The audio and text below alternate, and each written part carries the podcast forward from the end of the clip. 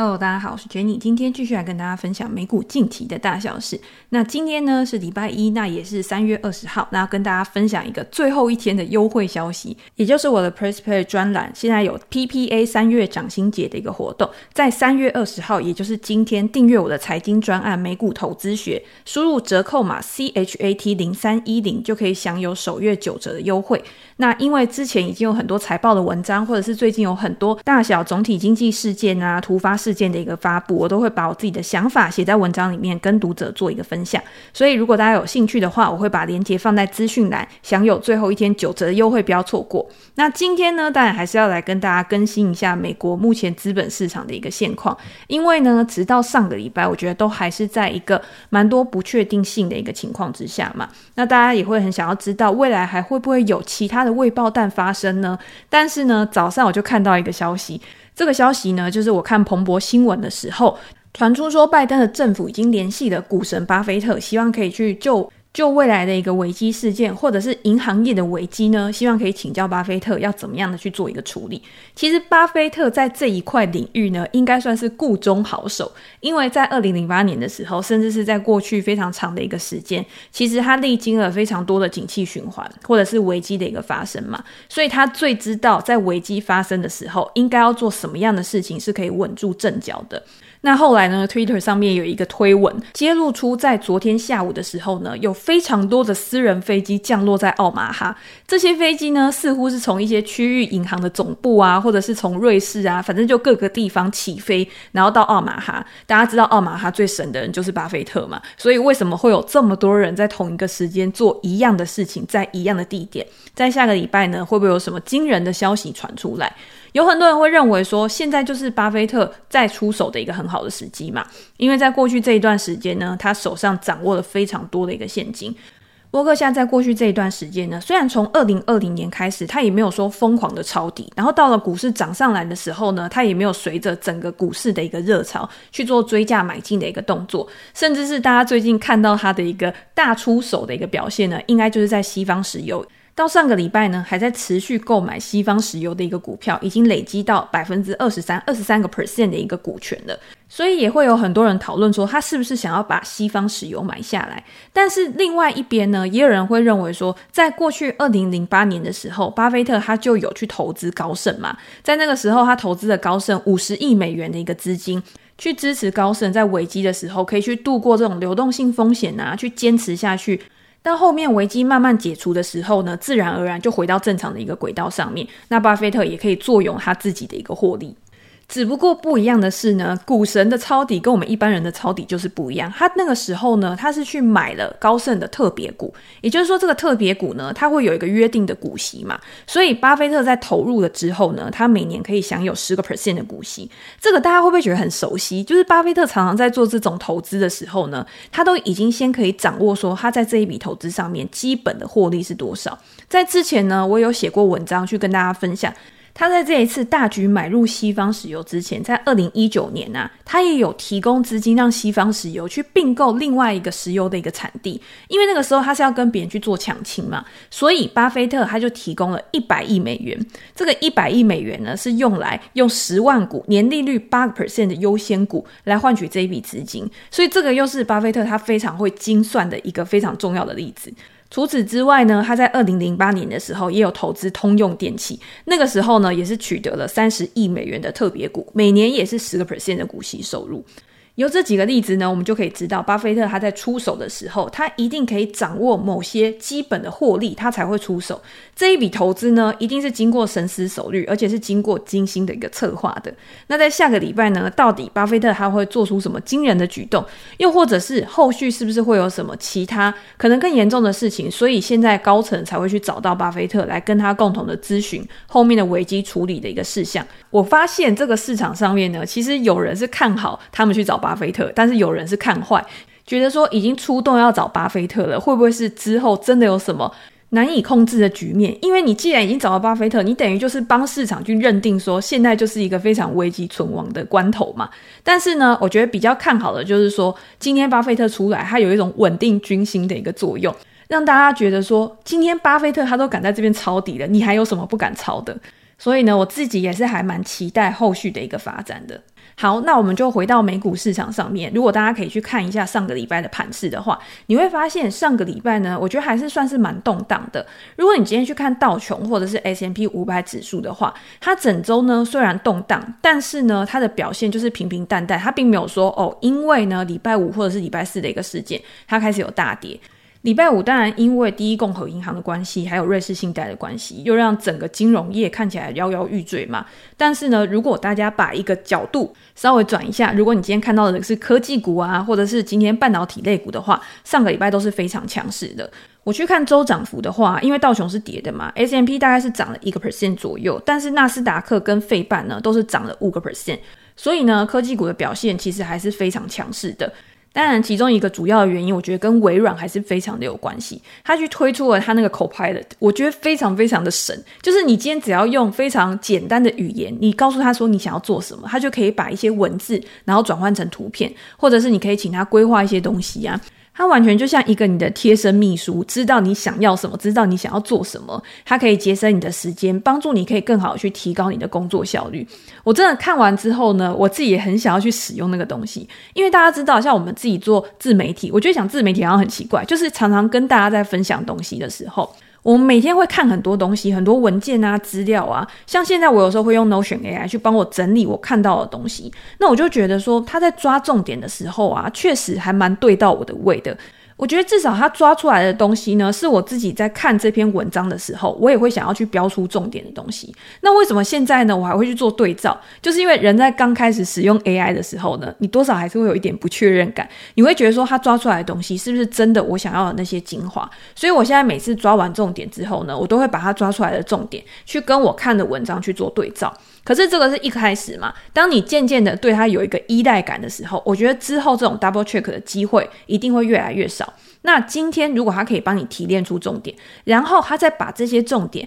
可以转化成一些我可以跟大家分享的图片。真的是超级有利于我这种美术苦手。我觉得我只要每次做出来的图，我自己都有点看不下去。大家看到我的 IG 常常就是一段时间可能有一直更新，然后一段时间呢可能又没有更新，就是因为我觉得 IG 它是一个非常重视图像的一个社群媒体。所以有的时候呢，我真的会忙到没有时间，然后去做那个图片。但是 IG 现在呢，它也跟 Telegram 一样，它现在有一个呃广播的功能。这个广播的功能呢，其实就非常有利于我在看东西的时候，如果我觉得这东西很重要，我就可以马上及时的跟大家分享。不管是文字啊、图片啊，其实它不像脸书。脸书在发文的时候，因为现在触及率的问题，有的时候像我早上一大早就发了巴菲特的文章，可是下午呢，还有读者传给我巴菲特的新闻，我说，诶，这个我早上已经分享过了，可是很多人都没有看到。那我也不知道说要怎么样去增高这个触及。可是如果你今天有加我的 IG，你有去追踪我的 IG 账号，然后加入到这个频道的话，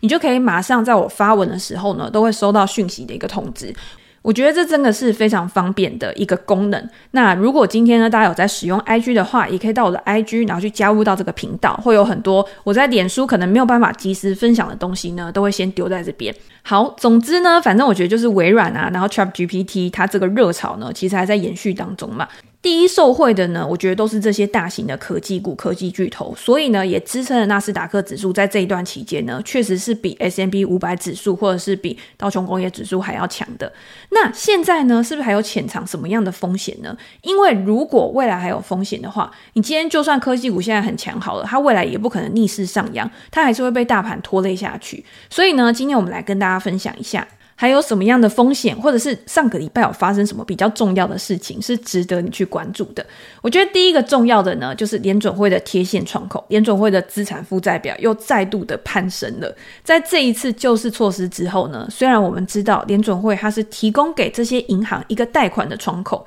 让它可以把他们账上的这些美国公债啊，或者是符合资格的一些证券，然后拿去给联准会抵押，然后抵押了之后呢，以面值面值的这个金额呢来做。为他们贷款去应付他们的流动性危机，这个是一个过渡期，我觉得很适合、很合理的一个做法。就是告诉他们的存户说呢，不要一直来挤兑了。你今天挤兑对于银行、对于整个经济环境是没有帮助的。现在联准会来做一个支持，来做一个靠山之后呢，去安抚市场的一个情绪。可是也是因为这样，我们知道中央银行呢，联准会它的角色就是稳定金融秩序，去充当最后贷款人，为金融体系去提供支持。那贴现窗口呢，就是其中一种政策的工具嘛。在上个礼拜，联准会提出了这个救市措施之后，银行也使用了这个救市措施之后呢，联准会的资产负债表呢就再度的大幅上升。在最近这一个礼拜，银行呢从联准会的两个主要的机制里面介入了一千六百四十八亿美元，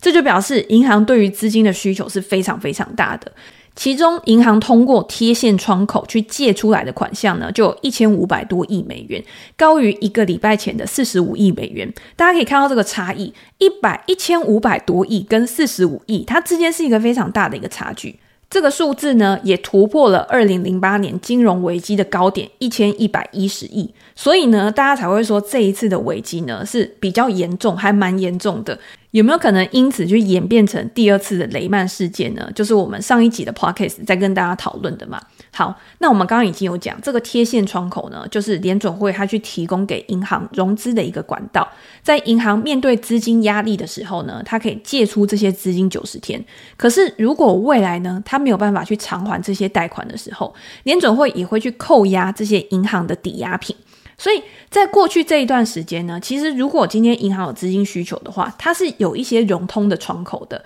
它可以把它账上的一些资产呢去做抵押，然后去借钱出来。只是呢，跟这一次不太一样的是，之前呢，如果你用抵押品去跟联总会借钱的话，联总会它不会直接用面值借给你。他会去评估这个抵押品的价值之后呢，然后以折价的方式借钱给你，也就是他也要留有一些安全边际啊。如果你未来真的有什么样的状况，你的意外状况发生的时候呢，这也是他降低风险的一种方式嘛。就很像我们自己在做投资的时候，价值投资常说应该要留有安全边际。你今天你预估一家公司呢，它的内在价值有多少，然后呢，你以低于这个内在价值的价格去买进，帮自己做一个缓冲，避免。这家公司呢，它未来它的基本面、它的股价不如你预先规划的方向去发展的时候呢，你的风险其实可以借由这个安全边际是可以缩小一点点的。那对于联总会来说，当然是降低风险，然后他不用把全额的贷款给你。反过来，对于这些金融机构呢，它其实也是有一种劝阻的作用。怎么讲说是劝阻？就是因为你今天没有办法一比一的去拿到这个贷款嘛，所以对你来说一定是比较不划算的，它一定是比较没有吸引力的。这个就是告诉银行说，你今天要真的有急用、有需求的时候，你再来跟我借钱。我这个东西呢，是提供一个真正紧急的窗口来支持你的。而且这些银行呢，你一旦去借了之后，它会有面子问题，因为全世界都会知道哦，你需要钱哦，你发生什么事情了。所以呢，在过去这一段时间呢，它就是比较偏向负面观感的一种融资的方式。好，那当初呢，在二零二零年的时候呢，其实大家就有去使用这个贴现窗口嘛。在之前呢，二零零七年到二零零九年的金融危机的时候，也会被使用这个贴现窗口。那到了二零二二年呢，矽谷银行破产的事件呢，再度的让贴现窗口成为市场瞩目的一个焦点。疫情期间呢，在一个礼拜之内，联总会就提供了超过五百亿美元的资金，到了二零二一年才下滑，但是到了二零二二年底的时候呢，这个贴现窗口就重新的开始反弹了，达到二零二零年六月以来的最高水准。再加上美国的银行从其他的管道融资呢，你就可以看到，现在呢，银行为了应付通膨，然后为了应付升息呢，其实它就是感受到非常大的一个压力嘛。那到了二零二三年，也就是这一次的矽谷银行破产，在三月十号的时候，矽谷银行就宣布倒闭嘛。两天后呢，这个 Signature Bank 它也被接管，使市场的恐慌呢，当然就进一步的蔓延嘛。那存户呢，当然也希望说，赶快把我的存款去移到安全的地方。当每个人呢都有这样子的危机感，然后当每个人都把钱移出去的时候呢，到最后，我觉得就很像那种自我实现的预言。本来这间银行呢，可能没有到那么严重，可是因为大家都一直不断的把钱领出去，所以呢，到最后就破产了。那矽谷银行呢，它为什么倒闭？我们在前两集的时候呢，也有跟大家分享了这个比较详细的一个资讯。反正就是它账上有很多的长期公债嘛，在利率上升的时候，债券价格就开始下跌；在挤兑的时候呢，就是认赔出售。所以联准会它这个新的救市措施 BTFT。就是在细谷银行倒闭了之后呢，赶快推出，去避免这样的事情，然后持续的发生，持续的有一个滚雪球的效应。因为这样的情况呢，绝对不会只是细谷银行一家的问题而已。二零二二年底，联邦存款保险公司统计说，所有的银行持有的资产损失呢，已经高达了六千两百亿美元了嘛。所以今天新的贷款计划推出之后呢，短短几天之内，银行就从这个计划里面去借了一百一十九亿美元。好，那今天呢，联总会去推出了这个救市计划之后呢，它对于金融体系是不是真的有一个支持的作用？是不是真的让我们已经有信心，然后把资金重新的去投回这些呃，不要说银行股好了，甚至是整个资本市场、整个股票市场，是不是就已经没事了呢？根据联总会它的一个最新的数据啊。注入这个系统救市的一个资金呢，它已经让整个银行准备金的水准回升到六个月以来的最高水平。但是呢，这不意味着说每一家银行它都是共同的，就是享有共同的一个保障。我觉得在这期间呢，大银行看起来确实是相对安全的，因为老实说，在金融危机之后啊。今天政府它也有去加强对金融业的一个管制嘛，所以你会常常看到什么监管啊、什么资本适足率啊、什么压力测试啊，都是因为它要去控制这个金融业，它不能曝险过高，它要维持金融环境的一个稳定啊之类的。但是中小银行呢，其实相对来说，它在这一段时间受到的冲击就会比较大。为什么会这样讲呢？是因为在这一段期间呢，根据统计，中小型银行呢，它受到这个信心的摧毁其实是比较大的。也就是存户呢，他们在这种风雨飘摇的时候，他一定也跟我们一样认为说，大银行一定是比较安全的啊。我今天放在小银行，这间小银行如果没事，那不代表说它以后也没事啊，所以它还是有可能去把钱移出来嘛。在这一段期间，中小银行损失了数十亿美元的一个存款，去流向了大型银行跟货币基金。所以说，虽然现在我们看起来联准会它给予这些银行金融业的一个支持，或者是包括像瑞士信贷的问题呀，其实现在大家都是努力的在救嘛。但是呢，你也不能保证说没有下一只的黑天鹅。我觉得其中有一只黑天鹅就是联准会啦，因为下个礼拜不是要利率决议嘛。但是上个礼拜呢，大家可以看到欧洲央行呢，就是维持升息两码，坚定的对抗通膨。那现在目前看起来呢，三月升息一码的几率还是比较高的，没有说因为这个危机事件的一个蔓延呢，就让联准会去转向。市场还是会认为说呢，在对抗通膨跟挽救危机这两个之间呢，联准会还是会必须要去做取舍。而现在看起来呢，联准会它应该还是会希望说，它可以维持通膨在一个比较稳定的一个水准，先以打通膨为目标，然后呢，这个危机呢。就是要把它控制在一个可承受的范围。我不知道这个可承受的范围呢，到底是多大的一个范围，或者是要在什么样的一个情况之下呢，才会被他们归类在说，哦，好，我现在应该要以维持金融的一个稳定去救市为一个目标。这个就是在之后联准会它的一个记者会，或者是它的点阵图，其实大家可以看到更多联准会给市场的一个答案。我觉得现在也不用去猜测，反正呢，现在市场上面，我觉得只要不要超过市场预期的一个码数，譬如说到三月的时候，突然他说升两码，我觉得对市场冲击才会比较大。但是如果他是升一码，甚至是他透露出一些鸽派的消息的话，对市场来说确实有一种稳定、安定军心的一个作用吧。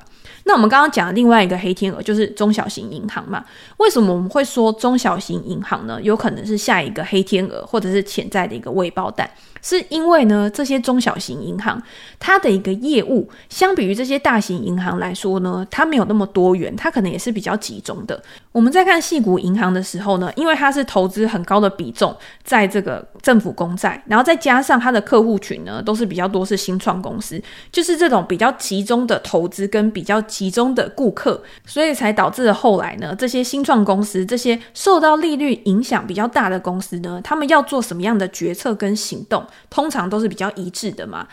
演变成这些新创公司呢，因为他们的融资成本增加，所以他们也不想要花那么多的钱，他们想要更多的现金去支撑他们的营运的时候呢，每一个人都来跟矽谷银行伸手要钱。那这些中小型银行呢，他们的业务比较多的呢，可能是在商业房地产的部分，是市场上面分析师他们比较担心的。我们现在可以看到，就是在联准会这个融资的措施公布之后呢，当然很多的银行都会去申请贷款嘛，但是这个只是去止住挤兑对他们。造成的一个影响而已。今天如果这些公司它要持续的营运、持续的生存下去的话，它也会有其他的收入来源。你要看它这个收入来源到底稳不稳定，它的可持续性是怎么样的。那我们知道银行的收入来源是什么？我今天呢，我收进来的存款，我要去赚取利差的话，我是不是就要放贷出去？这个放贷出去，我贷款跟存款的利差呢，才是我获利的一个来源嘛。可是这些中小型的银行呢，他们的放款多数都集中在商业房地产。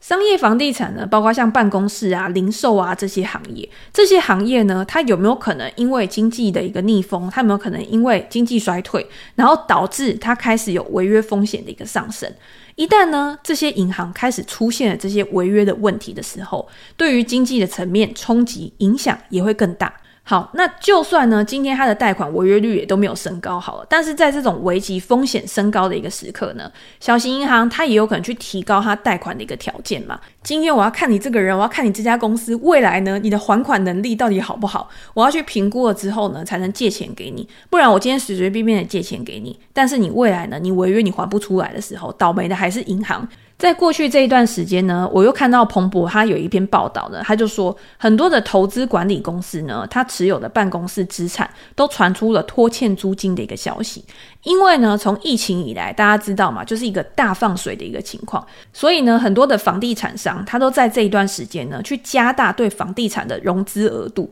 根据联准会的记录，从二零二一年年中以来呢，账面上房地产贷款和租赁的总额飙升了七千两百五十亿美元以上，成长了十六个 percent，达到创纪录的五点三一兆美元。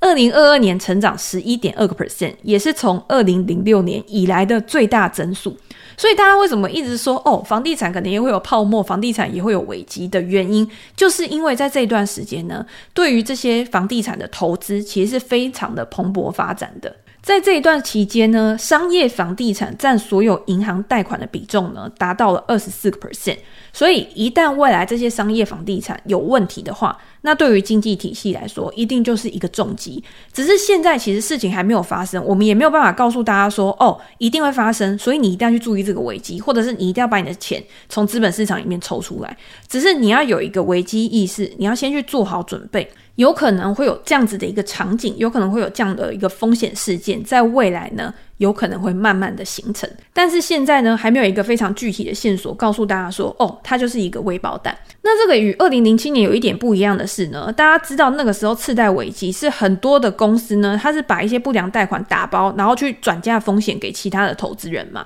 可是我们刚刚也有讲。在零七零八年之后呢，因为监管变得比较严，所以这些商业房地产的抵押证券呢，它的规模从二零零七年的两千四百亿美元，已经下滑到二零二零年的六百亿美元，它整体的规模已经缩小了，那也有可能会造成这些银行比较大的一个压力嘛，所以这个就是提供给大家做一个参考。我自己个人呢，当然还是希望每一个人呢，或者是整个市场都可以度过这一次的危机事件嘛。那因为今年以来呢，我手上增持这个科技股的比重其实有增高。就像之前我在 Podcast 里面有跟大家分享，我在这一段时间挑选的科技股呢，其实还是会比较偏向那种稳健成长股。稳健成长股就是它本来就已经有一个本业了，所以它本来就是已经赚钱的公司，但是它又把钱呢拿去投资在其他可能未来会成为它现金流来源的业务上面。那当然最符合这些条件的呢，就是大型科技股。所以我在这一段时间呢，其实我的账上是没有受到很多的损失，